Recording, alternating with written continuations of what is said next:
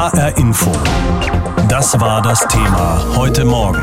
Weltreich süß-sauer. Vom Bauernstaat zum Global Player. China ist wirtschaftlich groß geworden und auch inzwischen politisch ein Riese. Über die neue militärische Macht wollte die chinesische Führung lange nicht sprechen, getreu der Devise weniger zeigen, als man hat. Das hat sich zum Jubiläum geändert und das zeigt sich heute in Peking. Und darüber habe ich mit unserem Korrespondenten Axel Dorloff in Peking gesprochen. Was ist da jetzt zu sehen in Peking? Ja, sind zu sehen 15.000 Soldatinnen und Soldaten, 160 Kampfflugzeuge, die am Himmel von Peking herumfliegen und dazu das ganze Waffenarsenal, was China so zu bieten hat, beziehungsweise ein Großteil davon, über 600 Waffen, zum Beispiel Atom-, Interkontinentalraketen, die neuesten Kampfbomber. Es ist alles dabei und wird alles an der Ehrentribüne hier in der Chang'an-Prachtstraße in Peking äh, vorbeigerollt. Mhm. Und China quillt wahrscheinlich jetzt über vor Jubiläumspropaganda, wenn sich die kommunistische Partei so selbst feiert. Gegenwart, Vergangenheit, wie kommt das denn bei den Menschen an? Ja, man muss schon sagen, dass die meisten Menschen da sehr bereitwillig mitmachen. Es gibt, wenn man hier jetzt in Peking auf die Straße gehen würde und einfach mit ganz normalen Leuten spricht, einen unglaublich großen Nationalstolz. Es gibt auch eine relativ hohe Militarisierung in der Gesellschaft. Also das Militär wird als sehr toll geachtet und die Leute sind natürlich stolz darauf, was die Volksrepublik in 70 Jahren geleistet hat. Sie sind immerhin zur zweitgrößten Volkswirtschaft der Welt aufgestiegen. Sie sind in vielen Technologiebereichen mittlerweile vorne. Sie versuchen jetzt auch international international sich ganz anders aufzustellen. Und da sind die Menschen stolz drauf. Das merkt man in den Gesprächen. Was passiert denn mit den Erinnerungen an die politischen Verbrechen der Vergangenheit? Also Maos großer Sprung nach vorn, der endete mit einer gigantischen Hungersnot, mit Millionen Toten. Sind diese Debatten tabu oder gibt es sie doch? Die sind absolut tabu und das ist nochmal sehr deutlich geworden an der offiziellen Ausstellung, die es hier in Peking gibt zum Thema 70 Jahre Volksrepublik. Da spielen diese ganzen Dinge keine Rolle. Bis zu 40 Millionen Toten hat es gegeben bei diesem großen Sprung nach vorn. Auch die Kulturrevolution, in der viele Intellektuelle zu Tode gehetzt wurden, die ganzen Ereignisse 1989, die Studentenproteste und das anschließende Massaker am Platz des himmlischen Friedens, all das hat in dieser Ausstellung überhaupt keinen Platz. Es ist eine Feierausstellung, es geht um das, was China erreicht hat aber die dunklen Seiten der Geschichte werden ausgeblendet. Alles dreht sich ja auch um den Staatspräsidenten Xi Jinping, auch in der Propaganda, die chinesische Medien bei uns verbreiten in Europa. Und die Botschaft ist ja auch, ohne ihn keine Zukunft. Kann er damit noch sein Volk langfristig auf Kurs halten? Ja, zumindest schafft er es derzeit. Es ist immer so ein bisschen die Frage, wie groß eigentlich der Unmut innerhalb der Partei ist. Das wissen wir nicht genau. Die Partei in China, die kommunistische Partei, ist in vielen Bereichen eine Blackbox. Da drängt relativ wenig nach außen. Es hat schon Führer gegeben, von denen man dachte, sie seien sehr mächtig und dann waren sie innerlich doch schon relativ stark unter Beschuss. Bei Xi Jinping ist es äußerlich im Moment so, dass er den Laden im Griff hat. Diese Militärparade ist natürlich auch nochmal ein Zeichen. Er ist ja auch nicht nur Staats- und Parteichef, sondern auch zusätzlich noch Armeechef. Er hat sich ja selbst zum Oberbefehlshaber der Streitkräfte gemacht. Das heißt, er hat alle Varianten dieses Landes im Griff. Und im Moment sieht das so aus, als würde das auch noch ein bisschen so weitergehen. Am 1. Oktober gründete Mao die Volksrepublik nach dem Sieg im Bürgerkrieg gegen antikommunistische nationalchinesische Truppen. China hat sich seitdem verändert. Heute eine Supermacht. Eine Demokratie ist China aber noch immer nicht. Wandel durch Handel, diese Hoffnung war offenbar naiv, was sich natürlich auch auf das deutsch-chinesische Verhältnis auswirkt. Cecilia Reible über eine schwierige Beziehung zwischen Furcht, Kritik und Bewunderung. Zwölfmal schon hat Bundeskanzlerin Angela Merkel die Volksrepublik China besucht, zuletzt Anfang September. Wirtschaftsminister Peter Altmaier war allein dieses Jahr schon zweimal in China.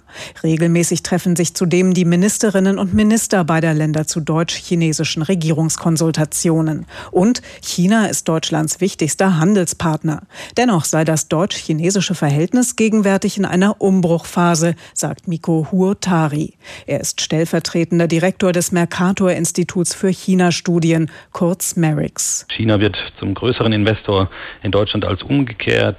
Chinas Macht ist deutlich gewachsen und insgesamt eben auch ein viel klarerer und härterer Partner in vielerlei Hinsicht und entsprechend ähm, haben sich hier die Verhältnisse gedreht. Für viele deutsche Industrieunternehmen sei der Zugang zum chinesischen Markt dennoch überlebenswichtig. In Kauf nehmen müssen die Firmen allerdings Benachteiligungen bei Vergabeverfahren, Joint Venture Zwang, Technologieabschöpfung. Deutsche Politiker bemühen sich immer wieder um faire Wettbewerbsbedingungen. Wirtschaftsminister Altmaier bei seinem China-Besuch im April. Es ist zum Beispiel so, dass äh, deutsche Unternehmen derzeit in der großen Zahl keine Mehrheitsbeteiligungen an chinesischen Unternehmen übernehmen dürfen. Das hat sich bei einzelnen großen Unternehmen im Automobilbereich bereits geändert. Wir arbeiten daran, dass es sich für alle wesentlichen Unternehmen ändert. Anlass für Konflikte zwischen Deutschland und China bietet nicht nur die Handelspolitik. Noch heikler wird es, wenn es um das Demokratieverständnis geht. Als Angela Merkel vor Jahren den Dalai Lama im Kanzleramt empfing, reagierte Peking mit der Absage mehrerer bilateraler Treffen. Es folgte eine mehrmonatige politische Eiszeit.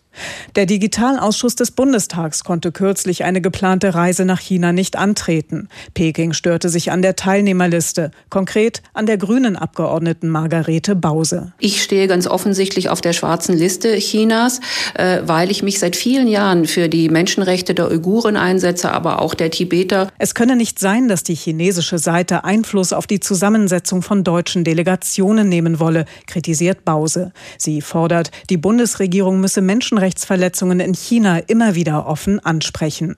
Das geschieht auch regelmäßig, wenn Kabinettsmitglieder nach China reisen. Ob die Worte eine Wirkung erzielen, ist allerdings zweifelhaft. Das deutsch-chinesische Verhältnis sei keine Beziehung auf Augenhöhe, mein China-Experte Huo Tari vom Merix-Institut. China ist ein ganz anderer Spieler in einer ganz anderen Gewichtsklasse. Berlin alleine ist ein interessanter Partner, aber ähm, politisch ähm, reicht das Gewicht ja sicherlich nicht aus. Augenhöhe zu China lasse sich nur auf europäischer Ebene herstellen, sagt Huo Tari und fordert, erklärt, hier müsse Europa zusammenstehen. HR Info. Das war das Thema heute Morgen. Weltreich süß-sauer. Vom Bauernstaat zum Global Player. Vor 70 Jahren wurde die Volksrepublik China gegründet, nach dem Sieg der Kommunisten über die antikommunistischen nationalchinesischen Truppen. China hat sich in diesen 70 Jahren dramatisch verändert. Professor Eberhard Sandschneider beschäftigt sich an der Freien Universität Berlin intensiv mit Chinas Vergangenheit und politischer Gegenwart. Mit ihm habe ich gesprochen. Vor 70 Jahren ein bitterarmes Land, heute Weltmacht. Hätte er sich diesen rasanten Aufstieg vorstellen können? Mit Sicherheit nicht. Selbst vor 40 Jahren, als dieser Prozess begann, hat der gesamte Westen diese Frage eigentlich negativ diskutiert. Es war nicht abzusehen, dass dieser dramatische, muss man fast schon sagen, Aufstieg tatsächlich möglich war. Wir dürfen nicht vergessen, diese 70 Jahre, die zerfallen in 30 Jahre eigentlich katastrophalen Ausmaßes durch unterschiedliche politische Kampagnen. Im großen Sprung Ende der 50er Jahre sind 30 Millionen Menschen Hungers gestorben. Millionen sind während der Kulturrevolution zu Tode gekommen. Also alles andere als eine beeindruckende Bilanz. China war, wie Sie gesagt haben, ein armer Bauernstaat und es war nicht wirklich zu sehen, dass im Jahre 1978 dieser kleine Mann, Deng Xiaoping, mit einem einfachen Satz diese unglaubliche Geschichte beginnt. Mhm. Der Satz heißt, es ist egal, ob eine Katze schwarz ist oder weiß, Hauptsache sie fängt Mäuse. Wenn man mal zurücksieht, unter Mao hat sich China erhoben, unter Deng Xiaoping wurde China wirtschaftlich mächtig, unter Staatschef Xi Jinping wurde China jetzt Weltmacht. Und der Westen hatte ja lange gehofft, China wird durch Wohlstand auch demokratisch. Das ist bis heute nicht so. Warum hat sich der Westen denn so getäuscht? Wir täuschen uns fast in allen wesentlichen Fragen der Einschätzung Chinas. Es war beispielsweise aus unserer Sicht gar nicht möglich, dass ein kommunistisches System Wohlstand schafft. Wir haben damit gerechnet, dass Mittelschichten, wenn sie denn erstmal entstehen, früher oder später den Einstieg in Demokratisierung nach sich ziehen. China hat es bislang zumindest nicht getan. Und schließlich haben wir gedacht, wir könnten dieses Land in unser westliches Werte- und Regelsystem einbinden. Und dagegen wehrt sich China durchaus erfolgreich, wie wir dieser Tage sehen, und hat seine eigenen Vorstellungen, wie die Politik in Zukunft aussehen sollte. Also das Beobachtungsbild des Westens ist alles andere als erfolgreich. Mhm. Und China zeigt ja auch heute wieder, was es sein will in der Welt, eine Supermacht. Aber China steht mhm. natürlich auch enorm unter Druck. Handelskrieg mit den Amerikanern, die Wirtschaft wächst nicht mehr so stark und an den Rändern gibt es Probleme, wie zum Beispiel in Hongkong. Bröckelt die Herrschaft der Kommunisten langsam aber sicher? Das wird die spannende Frage der nächsten 30 bis 40 Jahre sein. Man muss zunächst einmal darauf hinweisen, ja, die letzten 40 Jahre waren unglaublich erfolgreich. Insofern ist es auch ein völlig normaler Prozess, dass ein so riesiges Land mit einem durchschnittlich zweistelligen Wirtschaftswachstum irgendwann anfängt, auch eine politische Rolle zu spielen und seinen politischen Einfluss geltend zu machen. Aber man wird China nur dann wirklich gerecht, wenn man nicht nur die riesigen Erfolge sieht, die einen manchmal auch so ein bisschen blenden können, wenn man gleichzeitig die gewaltigen Probleme sieht. Weil China hat auch im Inneren gewaltige Probleme. Ungleichheit in der Einkommensverteilung, Ressourcenprobleme, die Umweltproblematik. Die Liste der schweren, kritischen Herausforderungen, denen sich Xi Jinping stellen muss, ist genauso lang wie die Liste der beeindruckenden Erfolge. Und wie gefährlich könnten diese ganzen Probleme, diese ganzen Konflikte für uns werden? Naja, wir sind insofern direkt mit betroffen, weil unsere Wirtschaft eng mit China verbunden ist. Die Reaktionen, die aus der deutschen Wirtschaft, aus der europäischen Wirtschaft kommen, zeigen schon sehr deutlich, das ist ein gewaltiger Markt. Das heißt, was immer in China passiert, im Positiven wie im Negativen, wird uns früher oder später direkt oder indirekt mhm. betreffen. Es gibt ja ein chinesisches Sprichwort, das heißt, die eigene Stärke verstecken und auf den richtigen Augenblick warten. Und ich habe so den Eindruck, das passiert im Moment. Die Zurückhaltung ist vorbei, wenn zum Beispiel China seinen Einfluss in der Welt ausbaut, zum Beispiel mit neuen Verkehrsverbindungen nach Europa. Wenn ich Sie so höre, ist das ja ein sehr riskantes Unterfangen. Sollte sich Europa auf die neue Seidenstraße einlassen? Die neue Seidenstraße ist das geopolitische Experiment, mit dem die chinesische Führung unter Xi Jinping versucht, ein Gegengewicht insbesondere zu den Vereinigten Staaten aufzubauen. Und da ist der erste Schritt ein mächtiger Infrastrukturschritt, der uns plötzlich wieder von Eurasien reden lässt. Inwieweit das auch zu einem politischen Einfluss führen wird, muss man wahrscheinlich bejahen. Wir können es in einzelnen Fällen schon sehen. Also China kommt uns über diese eurasische Landmasse ein Stückchen weit näher, aber auch in dem Bestreben, seine neu gewonnene Machtposition dadurch zu zementieren, dass sie ein Gegengewicht aufbauen zu den Vereinigten Staaten. Glauben Sie, dass es auch eine 100-Jahr-Feier der Volksrepublik geben wird? Heute wird 70 Jahre gefeiert. Wird es eine 100-Jahr-Feier geben? Im Augenblick sieht alles danach aus, dass die chinesische Führung die Probleme bewältigt. In den letzten 40 Jahren konnte sie das leisten, aber das eigentliche Problem besteht darin, dass aus solchen Aussagen nie eine Garantie abgeleitet werden kann, dass nicht morgen ein Fehler passiert. Und Hongkong ist schon eine sehr kritische Situation. Wenn ein solcher Funke springt, dann kommt man wieder zurück zu dem guten alten Mao Zedong, der einmal gesagt hat, ein Funke kann ein Präriefeuer entzünden. Und das ist das eigentliche Risiko, unter dem die chinesische Politik lebt. Über die neue militärische Macht wollte die chinesische Führung lange nicht sprechen, getreu der Devise weniger zeigen, als man hat. Das hat sich zum Jubiläum geändert und das zeigt sich heute in Peking. Axel Dorloff. Kanonen, Kampfbomber und Panzerfäuste. Im Militärmuseum der chinesischen Volksrevolution in Peking erleben Besucher eine Zeitreise durch die chinesische Militärgeschichte. Der 64-jährige Zhang Pinghe, ein Tourist aus der Provinz Shanxi, spaziert sichtlich beeindruckt über den Marmorfußboden der riesigen Museumshallen.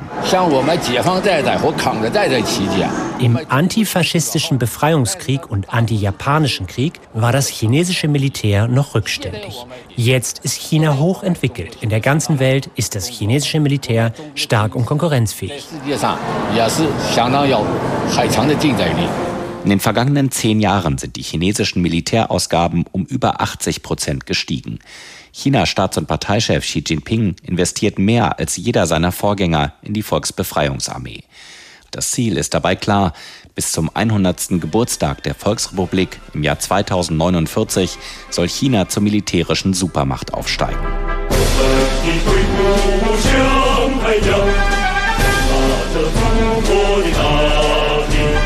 Unsere Truppen folgen der Sonne. So heißt es im Text dieser Hymne der chinesischen Volksbefreiungsarmee. Im Moment folgen die Truppen vor allem Präsident Xi Jinping, der sich selbst zum Oberbefehlshaber der Streitkräfte gemacht hat. Anfang 2016 hat er dem chinesischen Militär die größte Strukturreform seit den 50er Jahren verordnet. Die sieben Militärregionen der Volksrepublik wurden in fünf strategische Zonen umstrukturiert. Es geht nicht mehr vorrangig darum, die Landesgrenzen am Boden zu schützen. China hat vom Ausland gelernt, sagt der unabhängige Militärexperte und Publizist aus Macau, Wong Tong. Jahrelang hat China die Hightech-Kriege des Auslands beobachtet und hat dadurch die Bedeutung der Marine erkannt. 70 Prozent der Erdoberfläche ist Wasser China misst der Marine jetzt höchste Bedeutung bei, genau wie die USA und Großbritannien. Das wird auch in Zukunft so sein. China hat in den vergangenen 30 Jahren systematisch eine eigene Militär- und Verteidigungsindustrie aufgebaut und entwickelt und produziert mehr und mehr Waffen selbst. China verkauft mittlerweile fast alles. Nicht mehr nur Handgranaten oder Maschinengewehre, sondern auch Raketen, Radarsysteme und militärische Drohnen. China baut derzeit auch an einem dritten Flugzeugträger. Dieser soll deutlich moderner sein als seine beiden Vorgänger, die noch von sowjetischem Design sind. Dreimal pro Stunde ein Thema. Das Thema in HR Info. Am Morgen und am Nachmittag.